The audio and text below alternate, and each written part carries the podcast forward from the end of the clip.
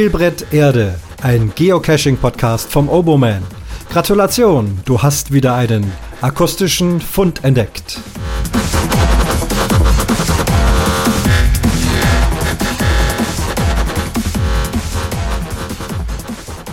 Und das ist der Fund Nummer 65. Das Thema heute, das Hauptthema ist äh, Cashmobil in elektrisch. Draufgebracht hat mich ein Audiokommentar. Ich habe vom Palk einen Audiokommentar bekommen. Da waren mehrere Punkte, die ich gern beantworten möchte und die gleichzeitig zu dieser Folge führen. Also fange ich erstmal mit dem Audiokommentar an. Ich werde ihn auch entsprechend zerschneiden, damit ich dann immer an der richtigen Stelle meine Antworten geben kann. Also hören wir nun mal erst dem Palk zu. Hi Christian, Palk hier. Ich wollte dir einen kurzen Kommentar schicken zu deiner Folge 64 Wanderwaffel-TBs und Team Eing. Zwei, drei kleine Sachen. Du empfiehlst das Hotel, das, das CB-Hotel von dem Team Eing. Und äh, wie es der Zufall so will, ich habe da mit meiner Familie jetzt letztens Urlaub gemacht im, in, in München oder bei München. Und äh, wir haben uns ein paar Team Eigencash angeguckt. Während die Frau eine Freundin besucht hat, bin ich mit den Jungs los. Und wir sind an diesem TV-Hotel nämlich kläglich gescheitert, weil der Parkplatz rappeldicht voll war. Ich glaube, wir waren so gegen drei, vier rum da. Und das scheint so eine Art Pendlerparkplatz zu sein, also wo sich Leute halt treffen, die dann gemeinsam irgendwie nach München reinfahren oder so. Und ja, wir haben keinen Parkplatz gefunden. Da standen schon Autos, die haben wirklich, also dieser Parkplatz im Prinzip, das ist so ein, so ein bisschen wild. Und äh, da parken halt Autos und mitten auf dem Platz standen halt Autos und haben gewartet, dass irgendjemand wegfährt, um da noch einen Parkplatz zu kriegen. Und das war sehr kompliziert. Das fand ich sehr schade. Ich hätte mir das T-Hotel sehr, sehr gerne angeguckt, weil ich auch von denen, was ich gehört und gelesen hatte vorher, äh, ein bisschen angefixt war. Ja, der Parkplatz an dem TB Land Hotel Hofolding ist tatsächlich ein bisschen schwierig. Es ist auch kein richtiger planierter Parkplatz, sondern eigentlich nur so ein Stück Kies im Wald und tatsächlich war mir auch aufgefallen, dass da viele Autos stehen. Ich hatte dann noch eine kleine Lücke gekriegt, hatte auch schon überlegt, wie ich es mache. Ist also offensichtlich aufgrund der Autobahnnähe eine Art wilder Pendlerparkplatz, kann man sagen. Ja, das TB-Hotel zu öffnen braucht schon ein bisschen, aber mit halbwegs normaler Cacher Tauglichkeit und Kenntnisse kriegt man es schon auf. Also es ist jetzt nicht so, dass man da stundenlang dran rummachen muss normalerweise. Dann guckt man sich natürlich das TB-Hotel an, da gibt es viel zu gucken und man macht die Geschäfte mit seinen TBs und tippt sie ein und äh, bringt sie in die Räume. Also man hält sich da schon ein bisschen auf. Trotzdem glaube ich, mehr wie so eine Viertelstunde oder so wird man da normalerweise nicht zubringen. Was ich damit sagen will, ich hätte mein Auto entweder da so ein bisschen seitlich noch in den Waldweg gestellt oder einfach vor parkende Autos direkt davor. Wenn da jetzt dann wirklich jemand wegfahren will, ja gut, dann müsste man halt äh, schnell zur Seite fahren und das Ganze ein bisschen im Blick halten. Ist klar, aber vielleicht ist es auch nicht immer so. Also es soll jetzt andere nicht abschrecken. Ich denke, irgendwie äh, wird es schon gehen. So wie sich das anhört, war da also gerade so richtig viel los.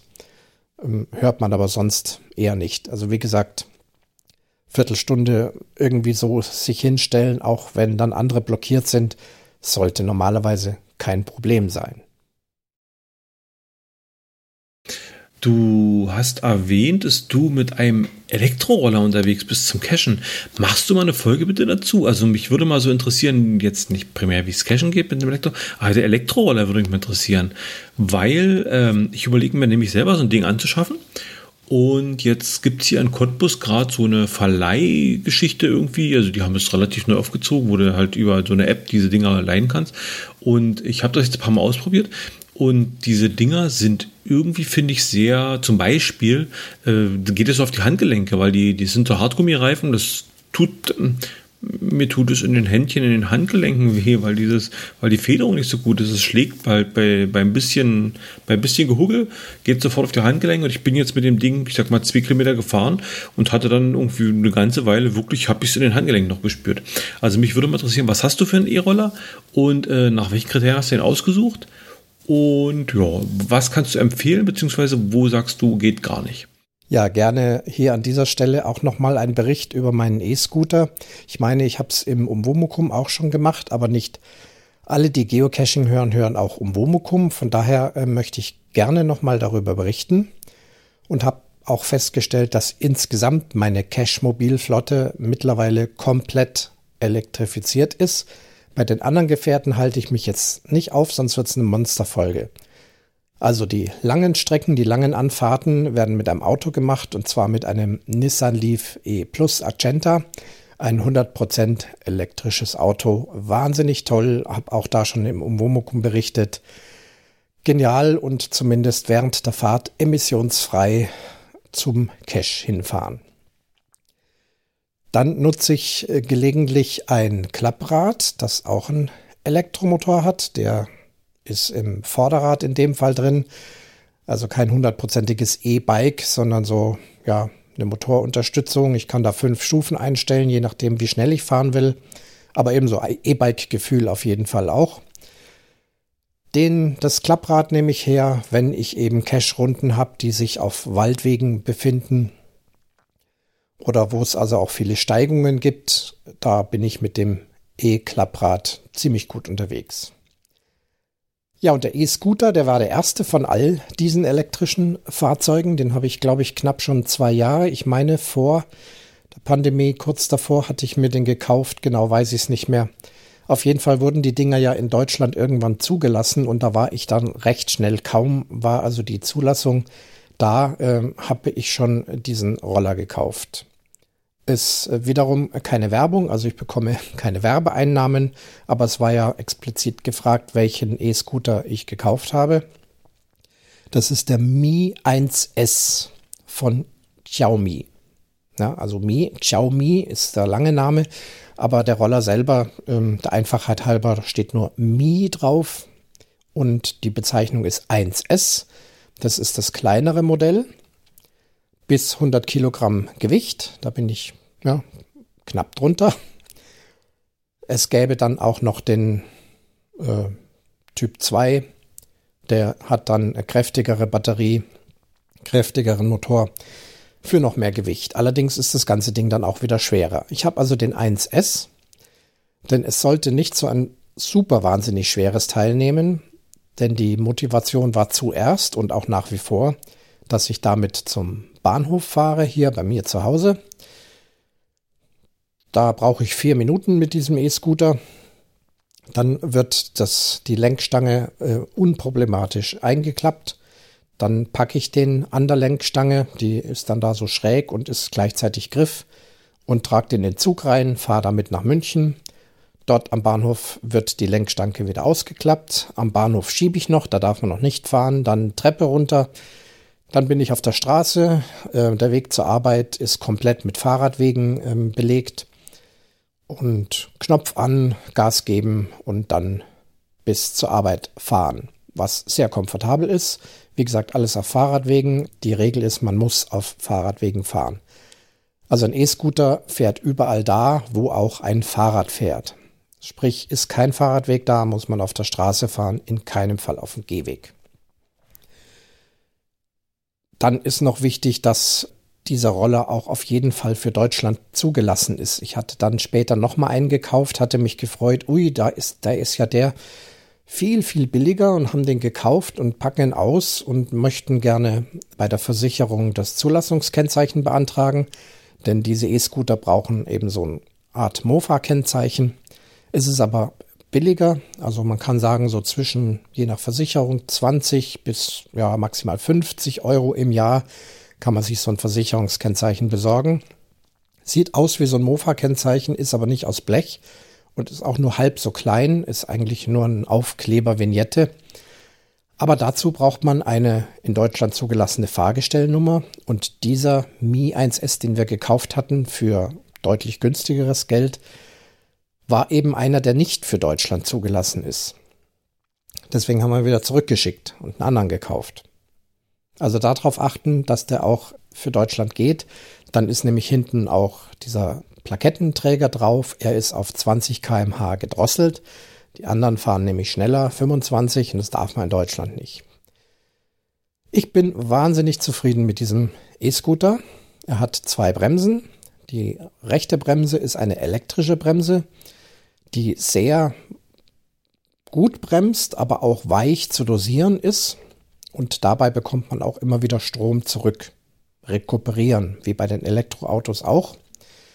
Und die linke Bremse ist eine Hinterradbremse mit Scheibenbremse. Also wenn man wirklich ordentlich zupacken muss und richtig schnell zum Stehen kommen muss, dann unterstütze ich noch mit der linken Bremse, aber das normale Bremsen mache ich mit der elektrischen Bremse rechts. Was auch den Vorteil hat, dass sich da überhaupt nichts abnutzt, gar nichts, keine Bremsbacken, nichts. Das ist praktisch wartungsfrei. Geschwindigkeit 20 Stundenkilometer, ja, das fahre ich meistens. Man muss allerdings vor allem am Anfang auch sehr aufpassen, diese Roller sind im Allgemeinen sehr unfallträchtig. Man kann schnell hinfallen, wenn man in irgendwelche Schlaglöcher gerät, wenn man über zu große Bordsteine fährt oder sonstige Dinge. Ich bin da sehr, sehr vorsichtig, fahre auch in aller Regel mit Helm. Und bevor es mich hinlegt, bleibe ich lieber stehen. Das ist ja Eindruck auf die Bremse. Man ist ja nicht schnell und schon steht man und schiebe dann lieber über irgendwelche unwegsamen Gelände und erst wenn es wieder schön glatt ist, steige ich drauf. Man muss so ein, zweimal antreten. Dann drückt man auf diesen Beschleunigungsknopf und dann schwebt das Ding wieder dahin. Das Fahrgefühl ist aber toll. Mein Roller hat Luftreifen, also keine Hartgummireifen und ich habe da keine wesentlichen Erschütterungsprobleme, obwohl ich die Reifen bis aufs Maximale aufpumpe. Maximale Druck ist da 5 Bar, das ist eine ganze Menge sind aber auch recht kleine, schmale Reifen. Also ich empfehle so zwischen 4 und 5 Bar sollte man da schon reinpumpen. Ja, es ist jetzt nicht super komfortabel, aber dass es da also total immer nur rappelt und wackelt, das kann ich jetzt eigentlich nicht bestätigen. Ja, die erste Motivation war eben, den als Arbeitsroller zu nehmen für die berühmte letzte Meile, statt eben da in München mit der U-Bahn rumzufahren. Jetzt ist es ja Pandemiezeit und es macht keinen Spaß, in der U-Bahn zu fahren. Mittlerweile ist die U-Bahn wieder rappeldicke voll. Und obwohl ich geimpft bin, da fühle ich mich nicht wohl. In solchen Menschenmassen, da muss ich nicht hin.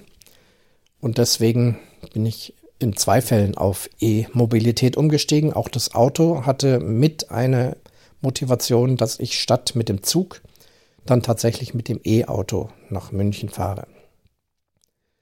Ja, und die letzte Meile, die habe ich dann dort nicht, aber mittlerweile ist der E-Roller jetzt im Kofferraum meines E-Autos und dient dann als Ladesäulenzubringer. Wenn ich also irgendwo mal bin, wo ich eventuell zwischenladen muss und die Ladesäule befindet sich aber nicht genau da, wo ich jetzt eigentlich hin möchte, dann ist es auch kein Problem. Fahr dahin, Kofferraum auf, Roller auspacken, ausklappen und losrollern. Und später kann ich bequem und schnell da wieder hin und mein Auto wiederholen. Sehr, sehr praktische Kombination. Jetzt kommen wir zum Geocachen. Auch beim Geocachen nutze ich den E-Scooter immer wieder, sehr gerne. Voraussetzung ist allerdings, dass dort alles geteert ist. Also auf Waldwegen, Feldwegen, fahre ich ungern. Wenn es ganz feiner Kies ist, geht's zur Not mal. Sobald es gröber wird oder Wurzelwerk und so weiter, dann ist man da ganz ehrlich auf verlorenen Posten. Da ist dann eher schon das Fahrrad oder sogar das Mountainbike oder eben zu Fuß die richtige Wahl. Meistens mache ich es, wenn ich irgendwo in der Stadt bin, zum Beispiel in München, da bin ich ja am allermeisten. Hab übrigens äh, Abschweifung auch äh, euren München-Urlaub beobachtet. Wo gab es da Nachrichten? Ich glaube, in Twitter gab es im Podcast auch was. Also auf jeden Fall habe ich es irgendwie mitgekriegt und so ein paar Nachrichten. War ja ganz interessant, dass ihr da in meiner Stadt Urlaub gemacht habt. Also nochmal, in der Stadt gibt es oft Labcache-Runden. Die haben mehr oder weniger Distanzen, diese fünf Punkte. Und das ist eigentlich das Hauptbetätigungsfeld, wenn ich solche Labcache-Runden mache in der Stadt oder in einem Dorf, zum Beispiel eben auch in Eying, da hatte ich ihn ja auch hergenommen. Das hatte sich ja auch alles in Eying stattgefunden. Und beim Labcache ist das Schöne, dass man vorher auch schon weiß, wo sind diese fünf Punkte. Wenn ich jetzt irgendein Multi mache, weiß ich ja noch nicht genau, wo es mich äh, hin verschlägt. Und wenn es dann da in, ins Wald und Wiese geht, dann ist es wieder mit dem E-Scooter nichts. Aber in der Stadt geht's eben. Das weiß ich auch vorher. Und das ist wahnsinnig praktisch. Da ist man also sehr schnell und bequem von einem Punkt zum anderen äh, hingesaust und geschwebt. Ich mag das in München total. Also man, man sieht viel mehr von der Stadt. Ich bin ja dort geboren und aufgewachsen, habe da studiert, kenne vieles. Und jetzt, wo ich mit dem Scooter so durch die Gegend sause und auch die Labcaches mich wieder an Stellen bringen, an denen ich noch nicht war. Vor ein paar Tagen habe ich so eine FC Bayern Historisch-Runde zum Beispiel gemacht an die Gründungsplätze und die ersten Trainingsplätze, das erste Stadion und solche Sachen. Also wo das war, da ist natürlich nichts mehr davon zu sehen, außer Erinnerungstafeln. Aber war wahnsinnig interessant und einfach super schön und schnell mit dem E-Scooter machbar. Wer München kennt, ich habe da am Odeonsplatz gestartet und die ganze Runde geht dann doch bis zur Münchner Freiheit und weit dahinter bis zum Parsivalplatz und das sind bestimmt sechs, sieben U-Bahn-Stationen, die man da fährt. Also das ist doch eine ganz schöne Strecke. Und mit dem E-Scooter war das alles in einer Stunde gemacht, die fünf Stationen zu absolvieren. Multirunden auch gerne. Ich habe mal eine Multirunde gemacht. Da war auch bekannt, dass weitgehend alles ähm, geteert ist, dass man also sehr gut mit dem Fahrrad fahren kann. Bin da mit einer lieben Mitcacherin unterwegs gewesen, sie mit dem Fahrrad und ich mit dem E-Scooter waren eine große Runde, viele Caches. Die Frage nach der Reichweite. Ich habe es noch nicht wirklich gemessen. Die offizielle Reichweite mit 75 Kilo Fahrergewicht und idealen Temperaturen 25 Grad äh, wird mit 30 Kilometer angegeben. Grob schätzen würde ich eher die Hälfte bei mir, weil erstens mehr Gewicht und oft auch ist es kühler draußen. Also mehr wie 15, 16 Kilometer glaube ich nicht, dass ich schaffe. Das ist dann blöd. Ich habe es einmal hier im Dorf geschafft. Äh, da habe ich allerdings vergessen zu laden. Ich hatte noch einen weißen Punkt von fünf Punkten und dachte ich, naja, das sind ja nur drei Kilometer, bin dann losgerollert und wie ich dann dort war, blinkte es dann rot und dann wurde der immer langsamer und dann war es halt aus. Dann musste ich eben schieben. Schieben lässt es sich übrigens bequem. Man schaltet ihn aus wenn man aus welchem Grund auch immer schieben muss, mit einer Hand kann man den wunderbar neben sich herschieben. Da ist gar kein Widerstand, nichts, ähm, rollt ganz locker. Das geht also auch, denn auch beim Cashen bin ich dann nicht immer nur am Fahren, sondern manchmal muss man einfach ein Stückchen gehen oder es lohnt sich gar nicht drauf zu gehen. Dann schiebt man ihn neben sich her. Ich finde es also beim Cashen wahnsinnig praktisch. Man ist ganz nah am Boden. Man fährt eben hin zur nächsten Stelle, bremsen mit einem Fuß, ganz schnell ist da dieser mini kleine Ständer ausgeklappt und schon steht das. Also man ist viel schneller drunten als beim Fahrrad und auch viel schneller wieder aufgestiegen und ist also so richtig nah dran am Boden und bringt einem aber trotzdem die für die weiteren Strecken einfach ganz gut vorwärts und das mag ich schon gern. Aber wie gesagt, nochmal, es muss halt immer geteert sein, also es muss ein Stadtcache sein oder irgend sowas. Da habe ich auch schon viele Tradis der Reihe nach äh, gelöst und fahre also sehr gern mit dem E-Scooter. Ein bisschen ein Problem ist natürlich die Navigation. Also wenn ich in irgendeiner Stadt bin oder auch in Eying, da habe ich mir also versucht, immer die Route zu merken. Es ist ja eigentlich relativ klar, an welcher Straße oder an welcher Straßenecke oder wo dann der Cache ist, dass man also nicht dauernd aufs GPS gucken muss. Denn ich habe an diesem kleinen Lenker jetzt noch äh, keinen keine Fahrradhalterung irgendwie fürs Garmin angebracht oder sonstiges. Und mit einer Hand kann man auf keinen Fall fahren. Der Lenker ist recht kurz. Da warne ich davor. Immer mit beiden Händen fahren. Das ist nicht wie beim Fahrrad. Ein Fahrrad, da kann man mit einer Hand oder auch, wer es gut kann, mit gar keiner Hand fahren. Bei dem Roller geht das nicht. Wenn du eine Hand runternimmst, bist du wahnsinnig in Gefahr. Und wenn dann die kleinste Unebenheit kommt und die andere Hand ein bisschen am Lenkrad zerrt, kann es schon sein, dass man hinfällt. Also auch wenn man jetzt so da lang fährt und es juckt einem an der Nase oder man hat irgendeine Fliege im Bremsen, stehen bleiben und dann im Gesicht rumvorwerken. Bloß nicht während der Fahrt irgendwie mit einer Hand loslassen. Ich weiß nicht, manchmal mache ich so, dass ich meinen Garmin äh, irgendwie einstelle auf Kompass, wenn ich doch nicht ganz genau weiß, wo es ist und versuche das dann so in der linken Hand zu halten, bin aber trotzdem am Lenker mit dran. Aber wie gesagt, meistens versuche ich mir einfach zu merken, wo das ist und fahre dann dahin. Wenn ich dann da absteige, dann sind es vielleicht noch, dann bin ich vielleicht noch 30 Meter falsch. Die 30 Meter, die schiebe ich dann. Ein bisschen laufen schadet ja auch niemand. Ja, aber mit dem E-Scooter, das macht schon auch Spaß mit dem Cashen. Wie gesagt, man muss äh, von Situation zu Situation entscheiden. Gehe ich zu Fuß, E-Scooter, Fahrrad und natürlich für die langen Sachen Auto.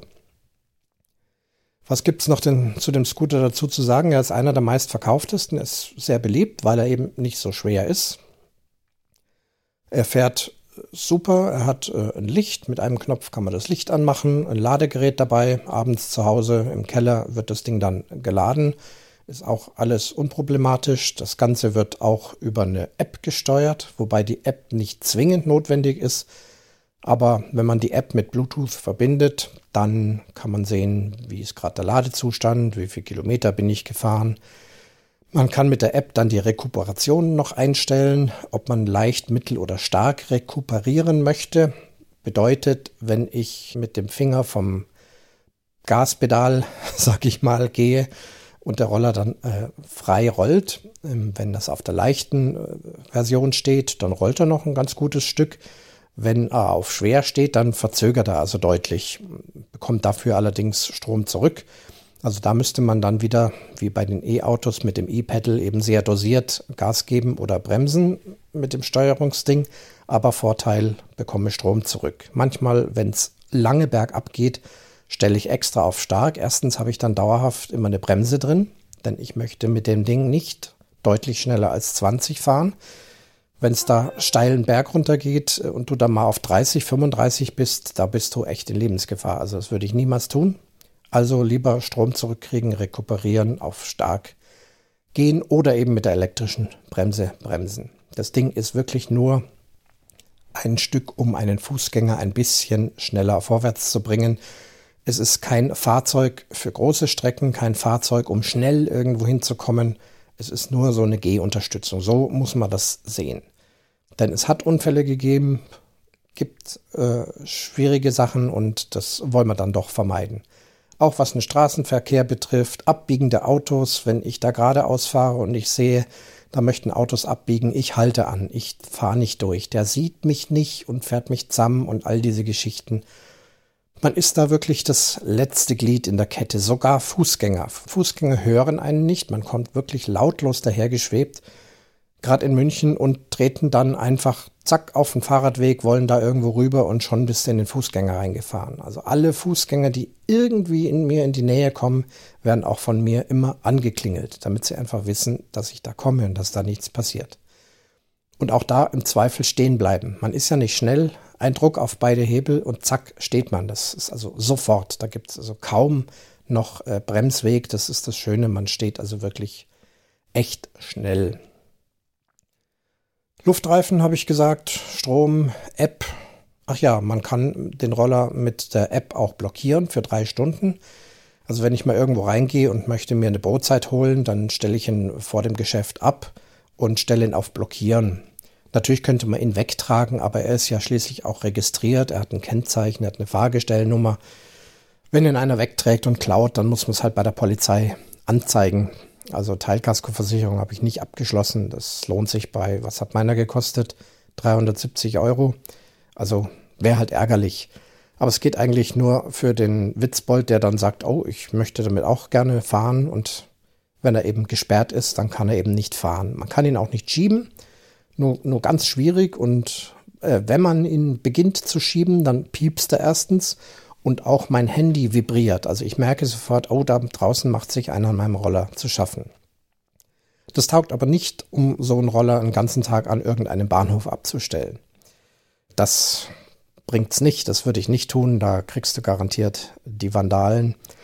Mir ist auch schon so gegangen, ich war in München bei einem Cash gestanden, also ich war halt ein paar Meter weiter weg, mein Roller stand da irgendwo und ich war eben typisch am Suchen.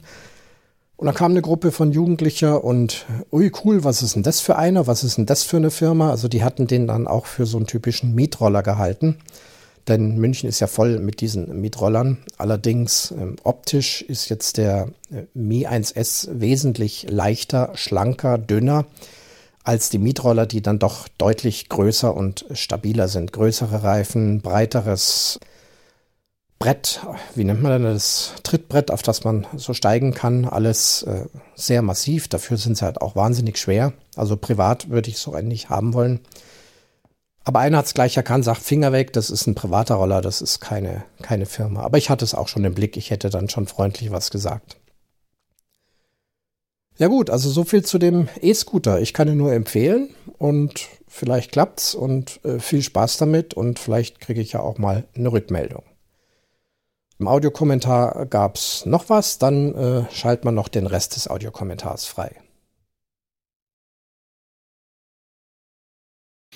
So, und dann noch eine Kleinigkeit. Du hast zum Anfang äh, den, den Björn von der Cache-Frequenz äh, ins Geogedöns gepackt. Ähm, das ist nicht ganz korrekt. Der Björn ist wie gesagt bei der Cache-Frequenz. Äh, Geogedöns, Obi Palk, äh, Cache-Frequenz, Björn, Gerard und Dirk. Gut, dann vielen Dank für den Podcast. Wir hören uns. Tschüss. Oh, sorry, das hatte ich gar nicht gemerkt. Ich habe also zwei liebe Podcasts verwechselt, die ich gerne höre, nämlich Geogedöns und Cache-Frequenz und habe da den Björn in den falschen Podcast gepackt. Aber Palk hat es ja jetzt richtig gestellt. Jetzt wisst ihr auch, wer wo in welchem Podcast ist. Und hier bei Spielbrett Erde ist der Oboman mit dem Fund Nummer 65.